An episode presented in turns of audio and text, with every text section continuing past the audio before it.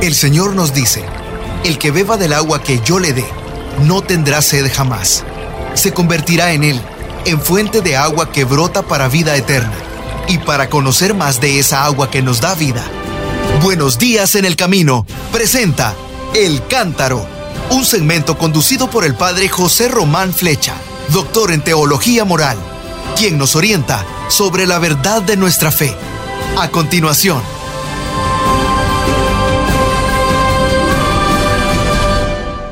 Mis queridos hermanos, soy el padre José Román Flecha, sacerdote de la diócesis de León, en España, y tengo mucho gusto en compartir con ustedes los textos propios de la festividad de todos los santos, que se celebra el día primero de noviembre, como ustedes saben. Comienza la Santa Misa con una antífona de entrada que dice, alegrémonos en el Señor y alevemos al Hijo de Dios junto con los ángeles al celebrar hoy esta solemnidad de todos los santos. Bueno, muy hermoso. Yo siempre recuerdo cuando me acerco a esta fiesta unas palabras de San Bernardo, el abad de Claraval, que encontramos en la liturgia de las horas de este día. Para aquel caballero medieval y padre de monjes, esta fiesta viene cargada de buenos deseos. En primer lugar, despierta en nosotros el deseo de gozar de la compañía de los santos que nos han precedido por los numerosos caminos que alumbra y enriquece nuestra fe. Hay un segundo deseo y es que también a nosotros, como a los santos, se nos manifieste Cristo, que es nuestra vida, y que nos manifestemos también nosotros con Él, revestidos de gloria. Y el tercer deseo al que se refiere San Bernardo es que los santos intercedan siempre por nosotros, que todavía vamos de camino, para que sus ruegos nos obtengan lo que ciertamente supera nuestras fuerzas. Pues bien, mis hermanos, estos tres deseos no pueden quedar en vanas ilusiones. Yo creo que han de ser un estímulo para la vida de todos nosotros. Y también tienen que ser una denuncia profética de nuestra pereza que tantas veces aparece acomodada y rutinaria. Por eso San Bernardo considera de nuevo el deseo y la esperanza para atribuirlos a los santos. Y dice él, nos espera la iglesia de los primogénitos. Y nosotros permanecemos indiferentes. Desean los santos nuestra compañía y nosotros no hacemos caso. Nos esperan los justos y nosotros no prestamos atención. Bueno, estas palabras de un sermón de San Bernardo yo creo que son muy apropiadas para nosotros en el día de hoy. Refleja una profunda intuición. Viene a decirnos San Bernardo que la iglesia peregrina anhela y desea la compañía de sus mejores hijos, que ya han sido glorificados para siempre.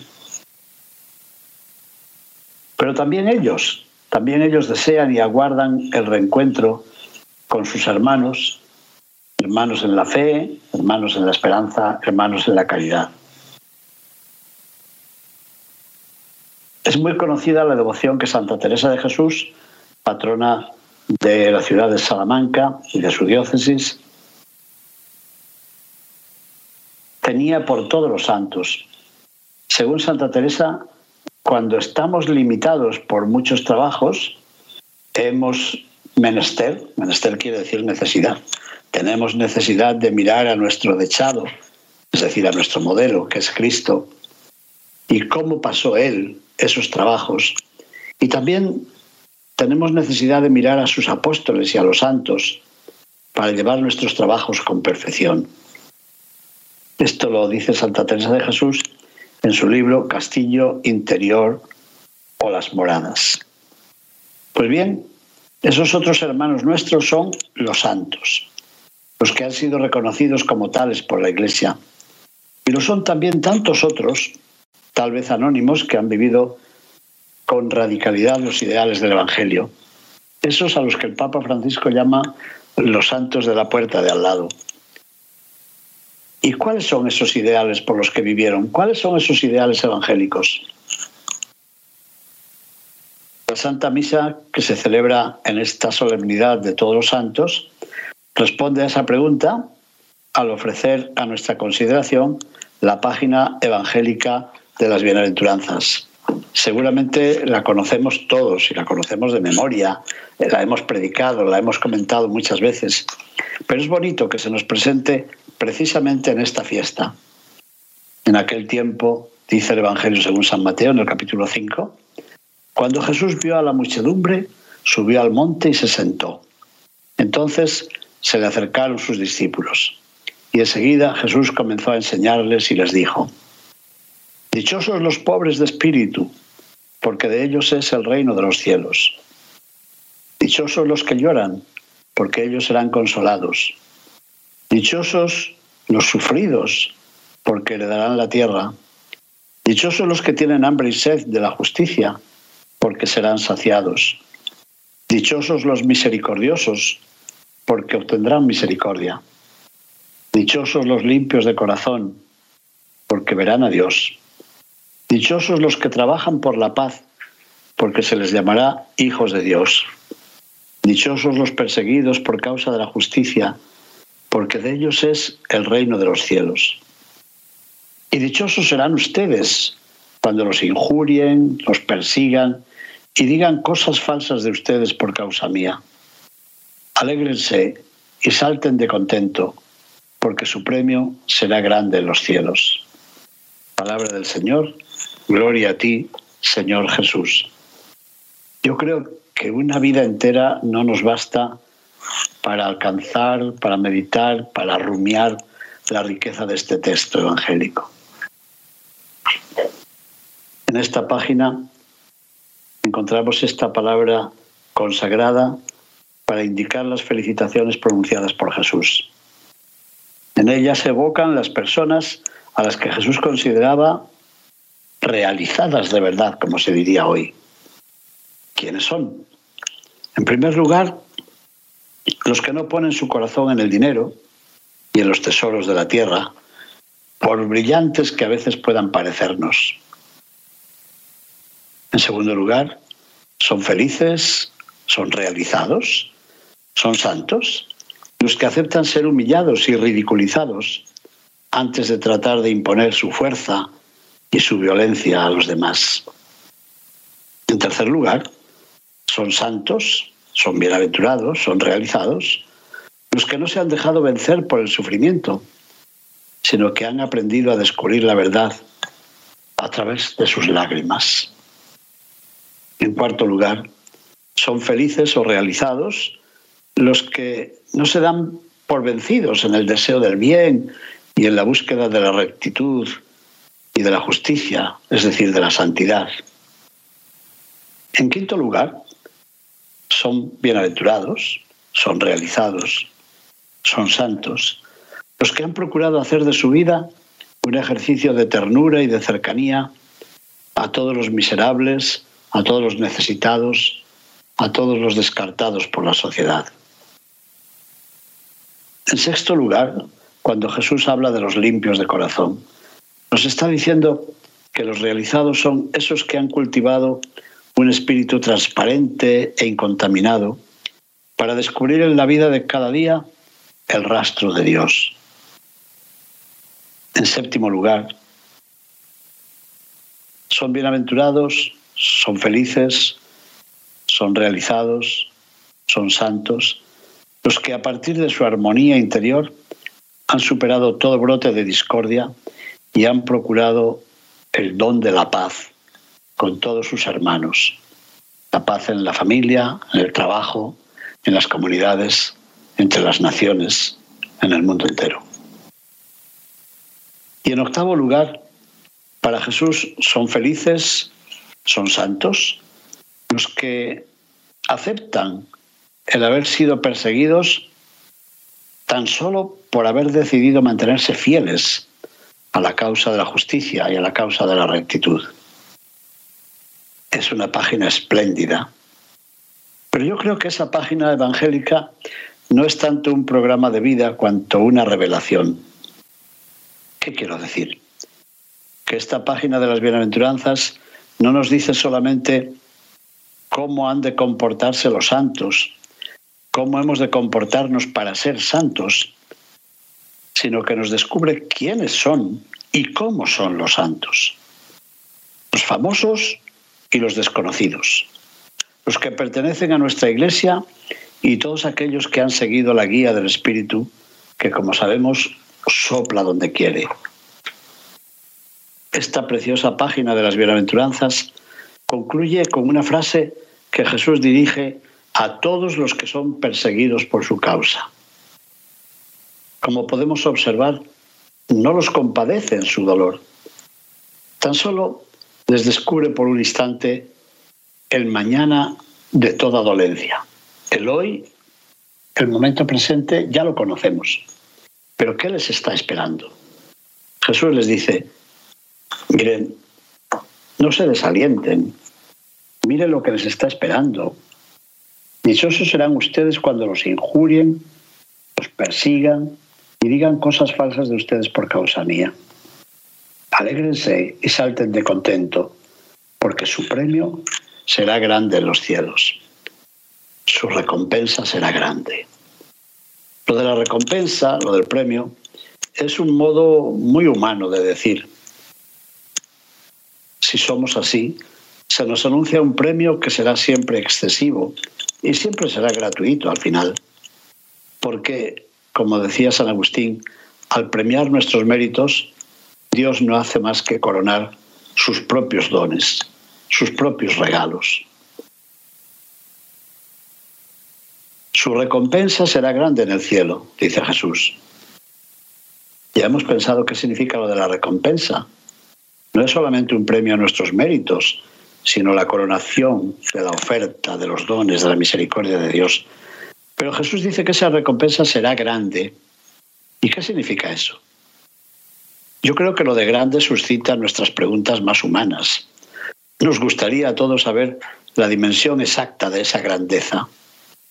Pero algo nos dice que el premio no se puede medir por la cantidad, sino por la caridad. Por la caridad que es la calidad. En realidad no esperamos algo, sino que esperamos a alguien. Nuestra recompensa es grande en el cielo porque nuestra recompensa es el mismo Dios. Y finalmente vemos que dice, su recompensa será grande en el cielo nos hemos fijado en la palabra recompensa, en la palabra grande, nos queda esta, en el cielo. También esta es una forma muy humana de expresarse, porque a veces se toma a la casa por sus habitantes. El cielo no es un lugar, sino una relación. Lo decimos a veces en las familias. En una casa donde no se entienden, se dice, esta casa es un infierno. Pero en una casa donde reina el amor, la gente lo dice, esa casa es un cielo. Y el ser un cielo o el ser un infierno no depende de los muros, de las paredes, del tejado, no, depende de las relaciones entre las personas. Por eso cuando Jesús nos dice que la recompensa de los justos será grande en el cielo, no se está refiriendo solamente al lugar donde podemos vivir, sino a la relación que vamos a vivir una relación de presencia afectuosa y siempre añorada, es decir, la intimidad divina. O sea, en este día recordamos, sabemos, profesamos, gritamos que Dios mismo será el premio enorme, el premio impensable que se entrega a todos los que hayan vivido de acuerdo con los dones de Dios. Una fiesta hermosísima para recordar a los santos canonizados pero también a todos los santos que han vivido estos ideales en el mundo.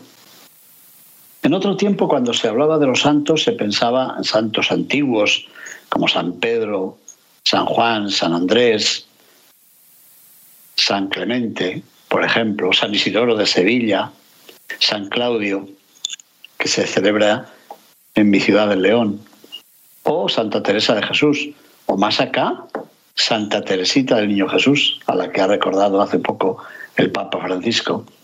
Pero es que ahora muchos de nosotros hemos convivido con santos. Perdonen la observación personal, pero yo saludé tres veces al Papa San Juan Pablo II. Hemos sido contemporáneos de los santos. O dicho de otra forma, los santos han vivido a nuestro lado. Hemos convivido con ellos. Luego el camino para la santidad no se ha cerrado hace tiempo. En esta fiesta podemos pensar en ellos, pero podemos decirnos también, como San Ignacio de Loyola, cuando estaba en reposo después de haber sido herido en aquella batalla de Pamplona, y no teniendo otra cosa, le dieron para leer las vidas de los santos. Y llegó un momento en que dijo, bueno, ¿y si ellos lo fueron, por qué yo no puedo serlo? ¿Por qué no me decido yo a seguir ese camino? Así que es una fiesta para pensar en la santidad que ha florecido antes, para repensar la santidad que estamos nosotros queriendo conseguir y para dar gracias por ese panorama de santidad que Dios nos ofrece y que nuestra Santa Madre la Iglesia nos facilita. Quisiera terminar con la oración que para este día he incluido en mi libro Orando con Mateo, oraciones sobre los evangelios de los domingos y las fiestas de este año. Dice así, Señor nuestro Jesucristo, es normal que nosotros aspiremos a conseguir la felicidad. Bien sabes tú que ese deseo nos acompaña a lo largo de toda nuestra vida. Y bien sabes que es un motivo que nos alienta en las horas difíciles y justifica los esfuerzos que nos impone la búsqueda del bien, de la verdad y de la belleza. Es verdad que cuando estamos sobrios, cuando nos estorba una mascarilla, cuando no necesitamos engañar a los demás ni engañarnos a nosotros mismos, percibimos que allá en el fondo de nuestro corazón subsiste el anhelo de la verdadera felicidad, de esa felicidad que tú, Señor, nos has descrito en el poema de las bienaventuranzas, la felicidad. Bien sabemos que la felicidad no se compra con dineros, con intereses, sino que nos abraza cuando compartimos los dineros, cuando compartimos los intereses. Bien sabemos que no demuestran felicidad los iracundos, sino los pacientes. No son felices los que se burlan de los demás, sino los que a través de sus lágrimas han aprendido a valorar la vida. Sabemos por experiencia que la felicidad no la disfruta quien se da por satisfecho, sino quien sigue buscando, aspirando a la perfección. Nunca son felices los egoístas y los indiferentes, sino los que de verdad se compadecen de los demás, con cercanía y con ternura. Por otra parte, no son y no serán felices los astutos, los marrulleros, los hipócritas, los mentirosos, sino los limpios y leales, los que viven en la verdad. Y después no nos harán felices los que crean la discordia, sino los que promueven la paz, también en un momento como este, marcado por unas guerras tan dramáticas, tan trágicas, tan insensatas. Y no alcanza la felicidad la persona que persigue al justo, sino el justo que es perseguido por su fidelidad. Señor Jesús, aunque la experiencia nos va recordando este itinerario, tú has querido revelarnos su sentido más profundo. Al proponer estos ideales de santidad, de felicidad, tú nos descubrías el fondo de tu alma y el estilo de tu misión. Y de paso, nos mostrabas también el camino que lleva a la santidad. Nosotros creemos, Jesús, que tú eres el maestro y el modelo. Tú eres la invitación, pero eres también la recompensa. Tú sabes que esta tierra nuestra nos atrae y nos cansa, nos seduce y nos inquieta. En esta solemnidad de todos los santos, nosotros te damos gracias porque nos invitaste y nos invitas y nos invitarás siempre a levantar nuestra vida a los cielos. Amén.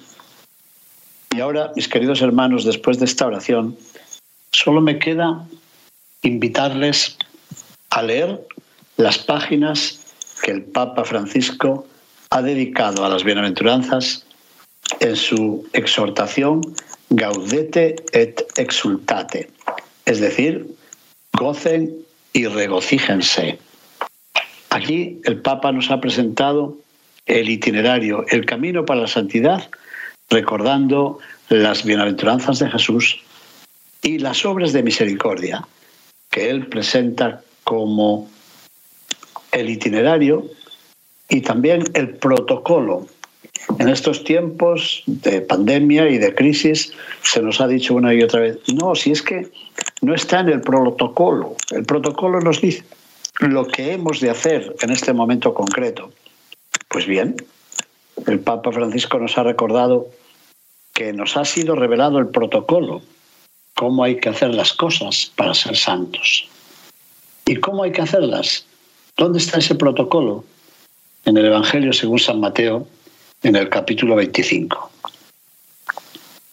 Jesús nos ha dicho que el rey un día separará a los corderos de los cabritos y dirá a unos, vengan benditos de mi Padre, porque tuve hambre y me dieron de comer, tuvo sed y me dieron de beber. Y a los otros, váyanse, malditos, porque estuve desnudo y no me vistieron, fui peregrino y no me acogieron. Así que el protocolo es en realidad el modo, la manera, el itinerario que hemos de seguir para conseguir la santidad. Yo sé que en algunas partes se confunde la fiesta de todos los santos con la celebración en honor de los fieles difuntos, que tiene lugar el día 2 de noviembre.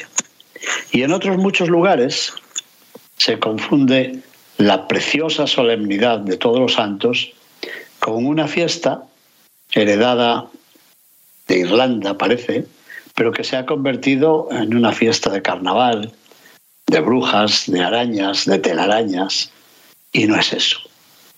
La solemnidad de todos los santos es la fiesta de la felicidad. El camino nos ha sido indicado. Los santos han ido por delante. El ideal último, que es Jesucristo nuestro Señor, lo hemos visto reflejado en personas cercanas a nosotros. Algunas de ellas han vivido en nuestra misma casa, en nuestra misma comunidad, en nuestra misma parroquia.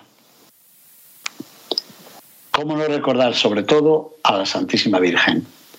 En las letanías lauretanas que rezamos al final del rosario la llamamos Reina de todos los santos. La Reina de todos los santos es también la Madre de la Iglesia, es nuestra Madre y nos invita a seguir el camino trazado por su Hijo Jesús y trazado por los santos que a lo largo de los siglos han vivido cerca de nosotros. Mis queridos hermanos, muchísimas gracias por su atención. Que el Señor esté con todos ustedes y con tu espíritu. Y que la bendición de Dios Todopoderoso, Padre, Hijo y Espíritu Santo, descienda sobre ustedes y permanezca para siempre. Amén. Bendigamos al Señor, demos gracias a Dios. Y en este día, como hacemos siempre, oremos unos por otros. Y oremos hoy teniendo en cuenta la intercesión de los santos. Los santos que más quisiéramos que nos sirvieran de modelo. El Papa Francisco ha dicho una y otra vez que para ser santos no tenemos que copiar exactamente a un santo. Si San Simeón Estilita vivió en lo alto de una columna, no necesitamos nosotros subir a la columna. Hay santos que han sido médicos, otros han sido reyes, otras han sido reinas, algunas han sido madres de familia. Los padres de Santa Teresita de Jesús fueron esposos y Carlo Acutis ha sido un joven moderno que conocía muy bien la informática y el deporte. Hay muchos caminos para la santidad. Importa el espíritu más que el estilo. Oremos pues unos por otros, que el Señor nos ilumine. Muchas gracias, mis hermanos. Mis queridos hermanos, soy el padre José Román Flechas. Buenos días en el camino presentó El Cántaro con el padre José Román Flecha. Esperamos que hayas disfrutado de este mensaje producido por El Sembrador. Si resides en Los Ángeles y a sus alrededores, recuerda que puedes ver la programación de ESNE las 24 horas al día a través de la señal abierta digital en Canal 56.2 y por la radio. También nos puedes escuchar y ver por medio de la aplicación ESNE en tu celular. Búscanos en las redes sociales y en nuestro canal de YouTube como Noel Díaz ESNE. No te pierdas la gran variedad de mensajes y artículos religiosos para el crecimiento de tu vida espiritual. El número de nuestras oficinas es el 773-777-7773 y puedes visitarnos por internet a elsembrador.org. El Sembrador Nueva Evangelización. Gracias por ser parte de esta gran familia.